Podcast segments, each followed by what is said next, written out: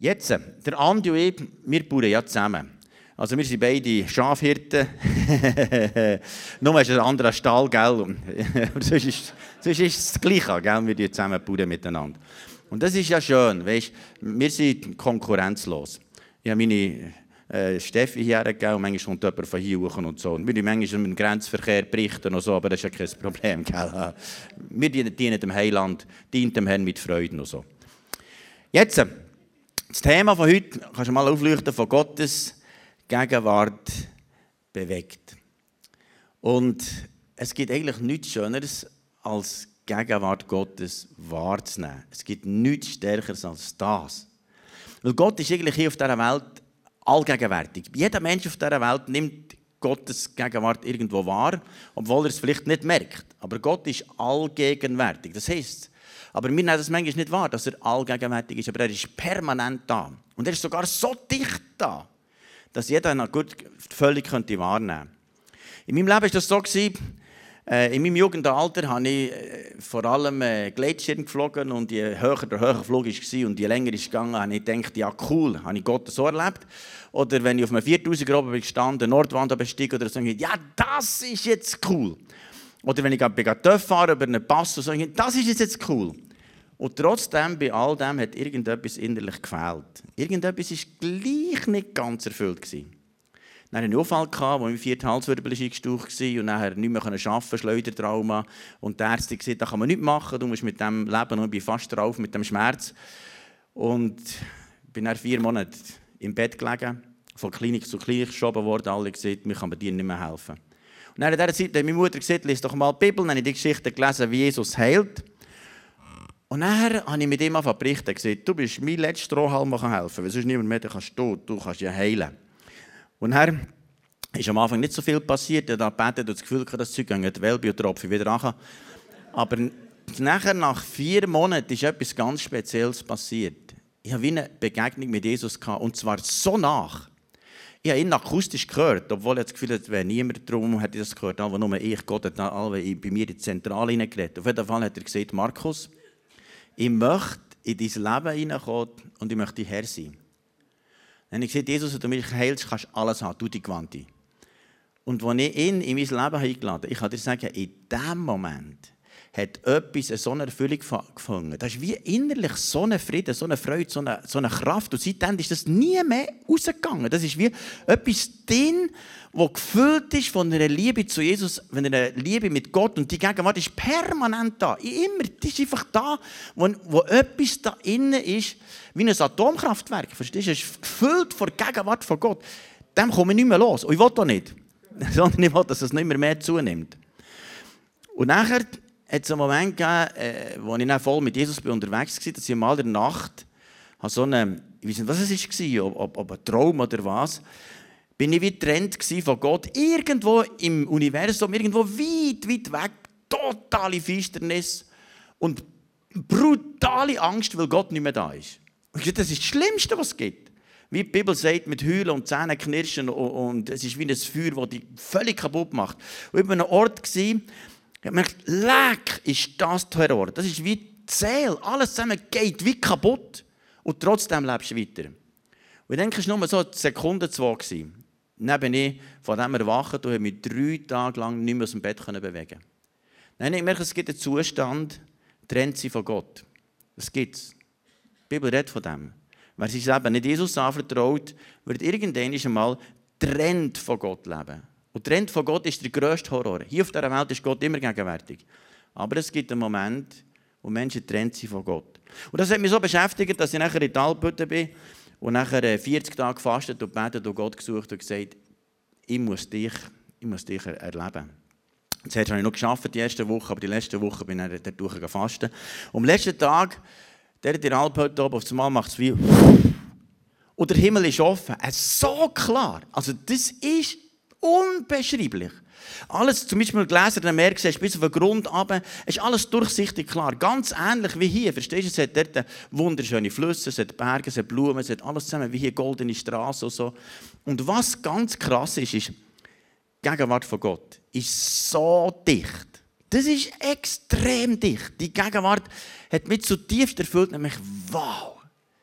der Frieden, die Ruhe und, und dann der, Gesang, die, die, die, die, Stimme, die, die Gegenwart von Gott, das ist unbeschreiblich. Dann geht Herr, ich möchte nie mehr zurück. Nach einer halben Stunde macht es Tag, bin ich wieder vor, vor meinem Tee. Und ich merke, es gibt, es gibt zwei Sachen. Es gibt in Gegenwart Gottes Leben oder ohne Gegenwart Gottes Leben. Und seitdem habe ich angefangen, wirklich Menschen von Jesus zu erzählen. Ich kann nicht mehr anders. Weil ich merke, das ist das einzige Richtige. Am 31. Juli habe ich meiner Frau gesagt, du, diesen Monat habe ich noch niemanden zu Jesus geführt, weil meistens tue ich jeden Monat jemanden zu Jesus führen. Dann hat meine Frau gesagt, dann beten wir zusammen, das kann ja heute noch passieren.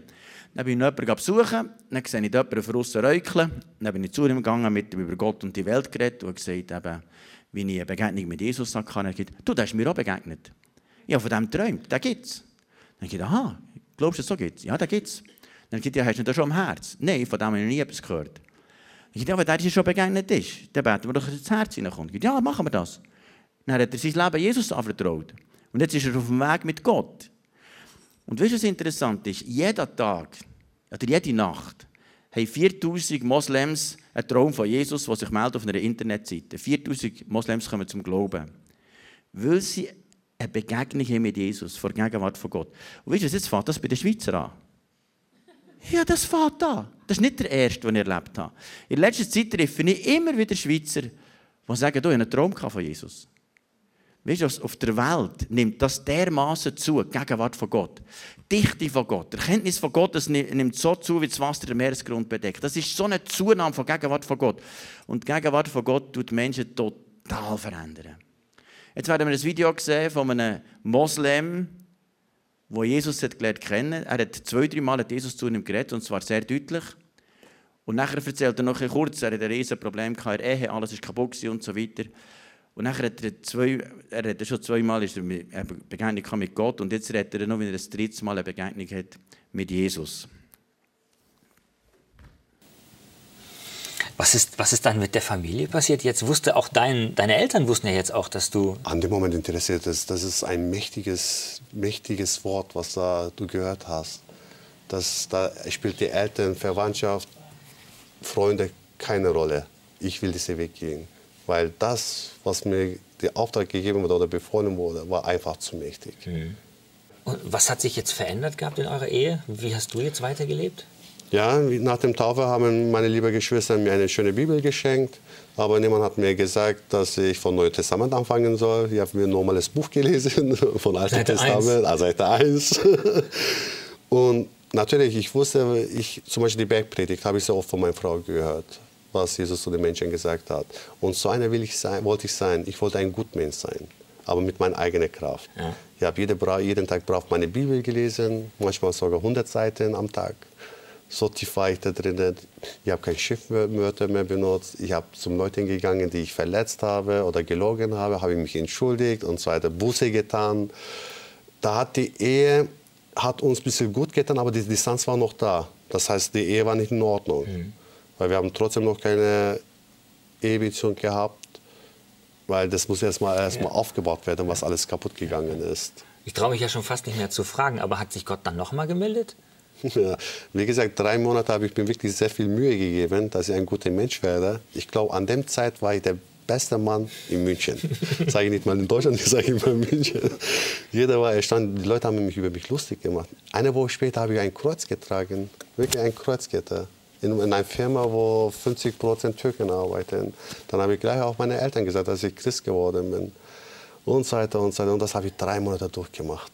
Und irgendwann mal saß ich wieder am Couch und sage, hey, was machst du eigentlich da? Du gibst dir so viel Mühe, du liest jeden Tag Bibel, du, du bist ein guter Mensch. Wo ist dieser Gott, wo ich immer höre, dieser Gott der Beziehung? Der Gott, der barmherzig und gnädig ist, mhm. der mit dir ein Freund sein will. Wo ist der? Mhm. Während ich in Gedanken war, im Wohnzimmer, kam mein Freund nach Hause mit lachendem Gesicht und sagte, du weißt du, wie unsere Freundin zum Glauben kam? Ich, okay, wie? Ja, sie hat Jesus gesehen. Also das gibt's doch nicht. Das kann doch nicht wahr sein. Weil sie wusste nicht, dass ich mit solchen Gedanken gespielt mhm. habe und dann kommt es mit so etwas. Sage ich, das gibt's doch nicht. Das ist ja Unverschämtheit. Ich gebe mir mein Bestes. Ich habe alles gemacht, was der Herr gesagt hat. Ich habe mich taufen lassen. Ich lese meine Bibel. Ich, ich bin halt ein guter Mensch. Und dieser Herr zeigt sich zum anderen, statt zu mir. Ja. Das geht überhaupt nicht. Also ich war stinksauer auf ihn, auf Gott. Ich war stinksauer, weil ich diese Sehnsucht, diese Liebe gehofft habe. Ja. Und wie gesagt, das war so um 20 Uhr Abend und meine Möbel waren neu. Habe ich gesagt, hey, bevor ich noch mal was falsch mache, gehe ich lieber ins Bett, bevor ich was kaputt mache. Ja.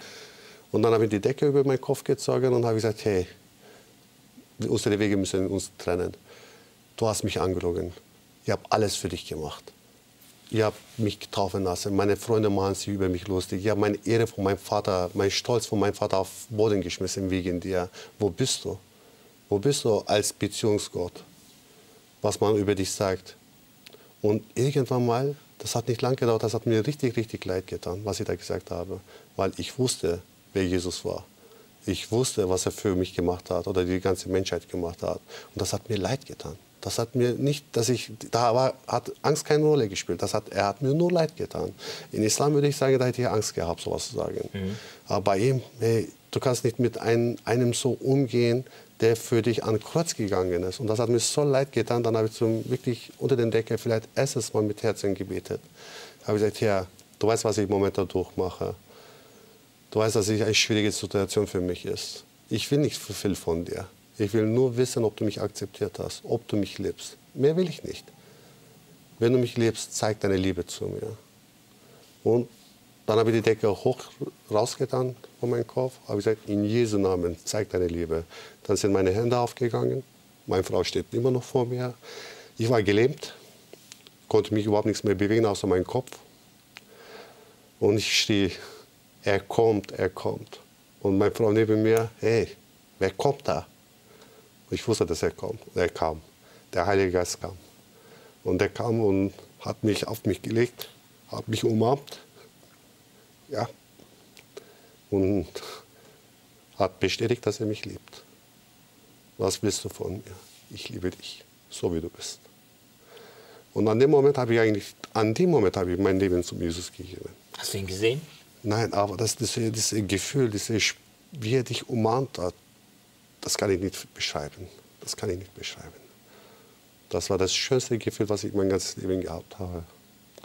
Ich wollte, dass er mich noch weiter umarmt, noch weiter umarmt. Und dann ist er rausgegangen. Das war der Heilige Geist, der über mich war. Und dann, wo ich mich bewegen konnte, das Erste, was ich gemacht habe, wirklich vom Bett runtergesprungen, aufs Knie. Von 20 Uhr Abend bis 4 Uhr früh habe ich geweint. Habe nur Gott gepriesen, gelobt.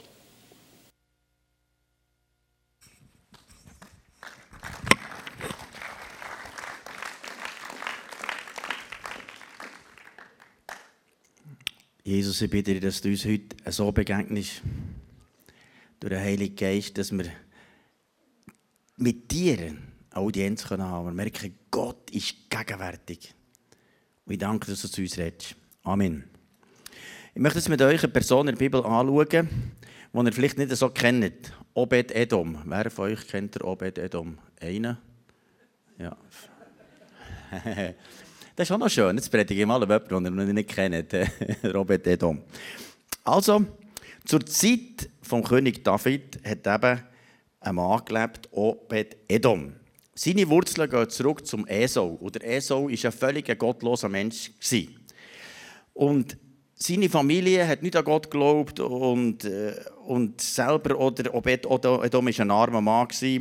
Und sein Umfeld war voller Streit, Brutalität, zerrüttete Familie geprägt. Bei ihm daheim ist überhaupt nichts von Gott und von der Bibel erwähnt worden, gar nichts. Sondern er ist gottlos gelebt, ohne vor der Gegenwart von Gott. Er ist ein Edomiter und lebt in der Stadt Gad, wo Goliath war. Und äh, das ist ja der völlig gottlose Mann, der völlig geflucht hat und Frucht gemacht. Und nachher ist der äh, Obed Edom hat gemerkt, ich bin ein armer Mensch, es ist alles zerrüttet und kaputt, ich muss gucken, wo ich noch könnte noch äh, eine Existenz haben. Und in dieser Zeit ist der David gerade geflohen in die Höhle Adulam und der Obed Edom geht zu ihm und sagt, du könntest noch irgendeinen brauchen. Und nachher sagt der David, okay, mal, mal komm du. Es heißt nach dem 1. Samuel 22,2, es sammelten sich bei David allerlei Männer, die in Not und Schulden und verbitterten Herzen waren. Jetzt kannst du dir mal vorstellen, was das für ein Klüppli ist. Ein Klüppli mit verbitterten Herzen und in Not und Schulden. Dann müssten wir zuerst Schuldensanierung machen alles Mögliche. Auf jeden Fall hat er mit, denen, mit diesem Haufen ungehobelten Männer und mit diesen schwierigen Typen hat er nachher 600 auserlesene Krieger gemacht für den König. Er hat gesagt, die brauchen wir jetzt als Krieger. Einige Jahre später ist nachher David äh, König geworden und er hat dann als Heerführer gesagt, wir wollen Bundesladen wollen wir von Bala nach Jerusalem bringen. Bundesladen war der Ort, wo Gottes Gegenwart war, im Heiligtum. Das ist so ein rechteckiger Kasten. Der drinnen waren Gesetzestafeln, der Stab Aaron und der Krug mit Manna. Und oben drum waren die Cherubim-Engel. Und Gott hat geredet immer von dieser Bundeslade her. Das Volk Israel gewusst, dort ist Gott gegenwärtig bei dieser Bundeslade. Und dort hat Gott auch geredet. Zum Beispiel im 4. Mose 7, 89 heißt Gott redete mit Mose von der Bundeslade her zwischen den beiden Cherubim. Neutestamentlich ist die Bundeslade in uns, in unserem Herz. Also die Gegenwart Gottes ist in unserem Herz. Das heisst, die Gegenwart von Gott ist dann eben in dieser Bundeslade und heute ist es in unserem Herz. Und dann wollten sie die Bundeslade zügeln und bei den Nachkons sind dann die Rinder ausgelegt und die Bundeslade vom Wagen stürzen. Und Usa hat das sofort haben und dass das nicht runterfällt. Und in dem Moment stirbt der Usa. Weil die Bundeslade hier nur geheiligte Priester dürfen anrühren, weil die so heilig war, dass wenn die anderen Leute angerührt haben, bist du gestorben, weil das ein heiliges äh, Instrument war, ein heiliger Gegenstand.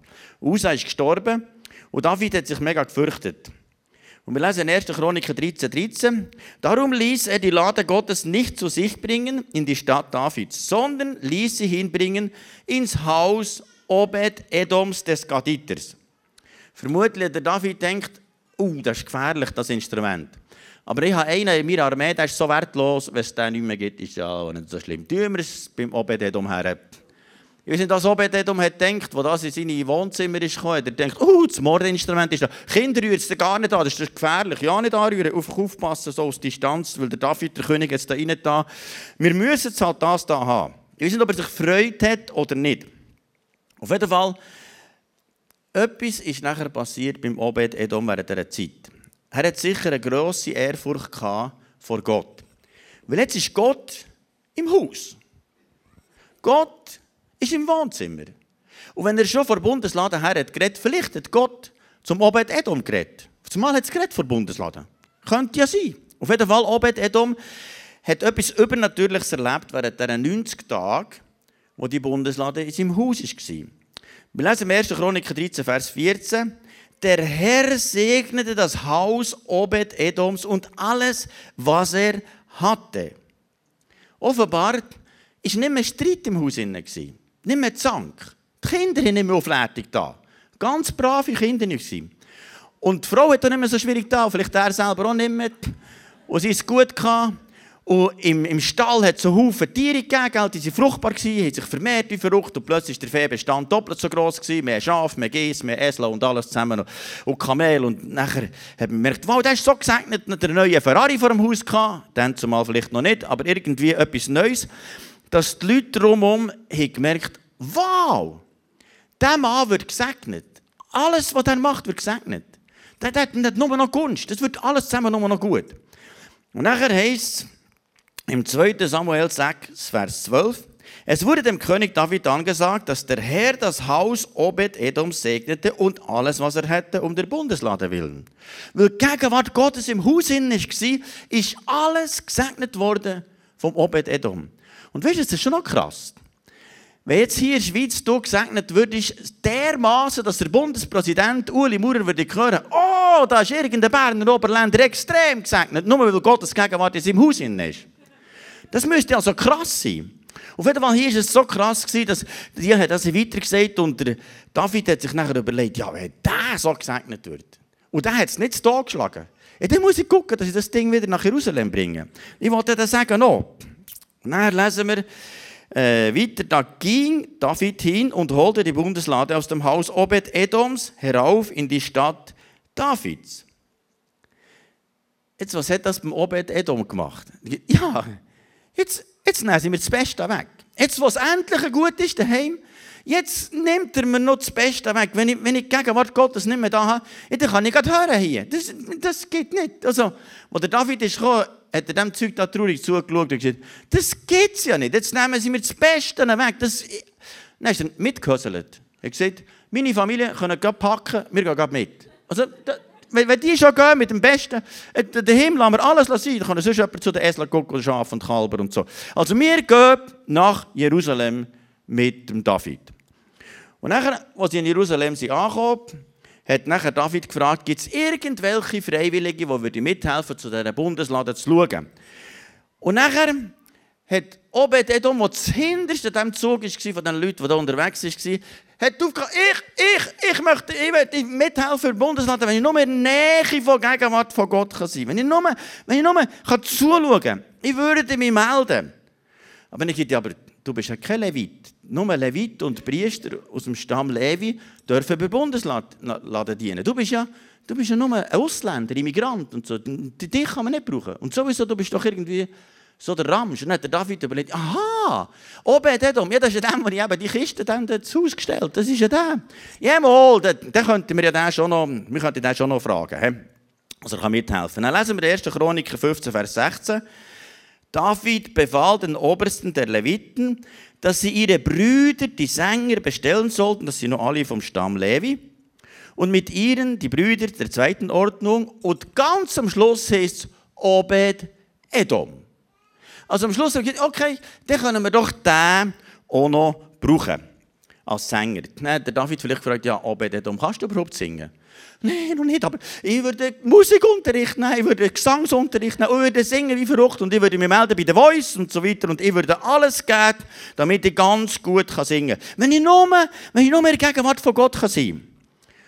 Und nachher haben sie ihn zwar in der zweiten Reihe hinter da, Background-Chor und kein Mikrofon gegeben, das sind so falsch ertönt. Und er war aber einfach nur so ein bisschen in der Nähe. Gewesen. Und dann hat der David gesagt, aber ich brauche noch einen, der E-Gitarre spielt. Dann zumal hat man dem Harfe gesagt. wenn es irgend noch einen gäbe, der die Harfe spielen Ob er dann wieder, ja, ja, ja, wenn du irgendeinen brauchst für Harfe, ich, ich würde da dabei sein. Er hat gefragt, kannst du schon Harfe spielen? Nein, noch nicht. Aber ich nehme, ich nehme Musikunterricht und ich würde das lernen. Und nachher heißt es im 1. Chroniker 15, Vers 21, Obed, Edom, Jael, Asaja mit Harfen von acht Seiten zu spielen. Jetzt ist er offenbar so gut geworden, dass sie den gerade zuerst erwähnt haben. Jetzt war der so viel gut, gewesen, dass er vor, Vorgitarrist war mit der E-Gitarre und die ganz geile Solo, Solo hat gespielt. Also, haben wir den zuerst erwähnt. Obed Edom hat man zuerst erwähnt. Er ist also wirklich sehr gut geworden. Und der Heilige Geist hat ihn befähigt, das zu machen. Dann weiter hat der David gesagt, wir brauchten noch Torhüter. Gibt es irgendjemanden, der noch bereit wäre, als Torhüter äh, irgendwie nachzudienen? Und nachher hat sich sofort wieder einer gemeldet. Torhüter war ja zuständig, auch noch für äh, Rausschmeißer, verstehst du, und Türsteher und so, und vielleicht auch noch Rasenmäher und so, wissen was er alles gemacht Auf jeden Fall, der Obed Edom hat sich nachher wieder gemeldet. Ja, kann ich, kann ich, kann ich, wenn ich nur in der Gegenwart von Gott kann sein wenn ich nur in Nähe von Bundesladen kann sein Dann hat David gesagt, aber du hast doch schon am Sonntag etwas, am Montag etwas, am Dienstag etwas. Aber am Mittwoch geht es dann schon noch. Und nachher heißt es da im 1. Chroniker 15, Vers 18, für den Türhüter Obed Edom Jael, die Torhüter. Jetzt wird er schon als erster erwähnt bei den Torhütern. Ich kann mir vorstellen, wie David auch wieder gefragt ja, hey, aber, aber David, jetzt, jetzt, oder Obed Edom, du übertreibst es ein bisschen. Ich brauche dann jemanden für einen Dankeschor. Das ist nochmal ein spezieller Chor, äh, der am Donnerstag üben. Dann heisst da, äh, 1. Chroniker 16, Vers 4, David bestellte einige Leviten mit Dienern, vor der Bundeslade des Herrn, dass sie priesen, dankten und lobten den Herrn, den Gott Israels, nämlich Asaf. Dann kommen Haufen andere singen, die nicht so gut können, das ist darum zuletzt erwähnt. Er war aber besser auf der E-Gitarre. Und dann hat David gefragt, ja, aber hey, jetzt, jetzt hast du doch schon bis am Mittwoch, um Donnerstag etwas. Schau, wir brauchen noch jemanden für einen Kreativdienst bei Bundeslade. Das ist so mit diesen all Deko-Sachen, mit diesen Weihrauchsachen und so weiter, dass du alles könntest machen mit dem Showbrot und so.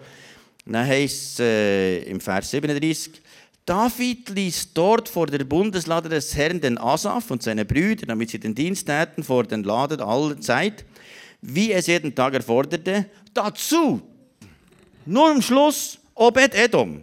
Okay, der ist dann noch zusätzlich, dass er das auch noch gemacht Zu den Leviten hat es noch einen gegeben, der gar nicht zum Stamm der Leviten hat gehört, wo er gleich hat dürfen dienen an der Bundeslade. Und weißt du, das war eigentlich tödlich gewesen.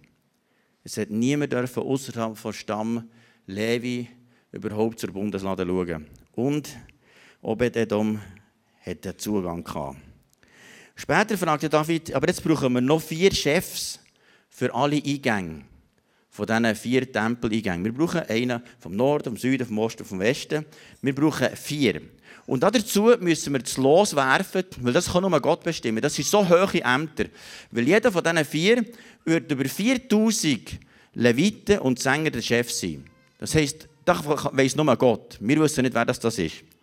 Und nachher heisst es, im 1. Chroniker 26, Vers 13, das Los für den Osten fiel aus Meshelama, Meshelamia, das ist für das nächste Baby, das auf die Welt kommt, kannst du dem so sagen. Hey, auch für seinen Sohn Secharia, dort schon ein bisschen schweizerischer, der ein kluger Ratgeber war, warf man das los und es fiel auf ihn für den Norden, für Obed, Edom, aber auf den Süden, für seine Söhne auf das Vorratshaus.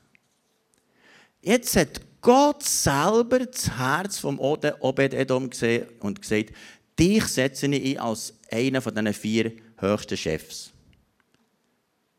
Also das geistlich gesehen wäre das einer der Bundesräte. Gott selber hat das gesehen. Und nachher heißt es weiter, und das Los ist für seine Söhne für das Vorratshaus gekommen. Das heisst also, Gott hat gesehen, wie er mit dieser Familie umgeht. Er hat gesehen, Gegenwart Gottes tut das Haus von Obed-Edom dermaßen prägen, dass das Einfluss hat auf seine ganze Familie, dass die alle zusammen mit Gott leben. Obed-Edom hat dann gesagt, ich will nicht mehr leben ohne die Gegenwart von Gott. Ich kann mir vorstellen, wie er jeden Tag mit der Familie ist in Gottes Gegenwart gekommen und gesagt, wir wollen Gott loben. Wir wollen Gott preisen. Er hat wieder seine Harfe vorgenommen. Daheim ist er Gott gelobt, Gott anbetet. Die Gegenwart von Gott war ständig da. Gewesen. Und Gott hat das gesehen, dass die ganze Familie der Gegenwart von Gott hat gelebt. Und weißt du, dass daheim Gott anbetet, ist so entscheidend. Wir haben das mit unserer Familie immer gemacht. Sonntagabend miteinander zusammen geworshippet in den Ferien am Meer sind wir so manchmal als Familie am Abend noch für das Meer, wie Gott arbeitet. Wir sind manchmal Tränen gekommen vor der Gegenwart von Gott. Und schau, was unsere Kinder prägt, ist die Gegenwart von Gott. Das ist die grösste Prägung für sie. Und was deine Familie am stärksten kann prägen ist die Gegenwart von Gott.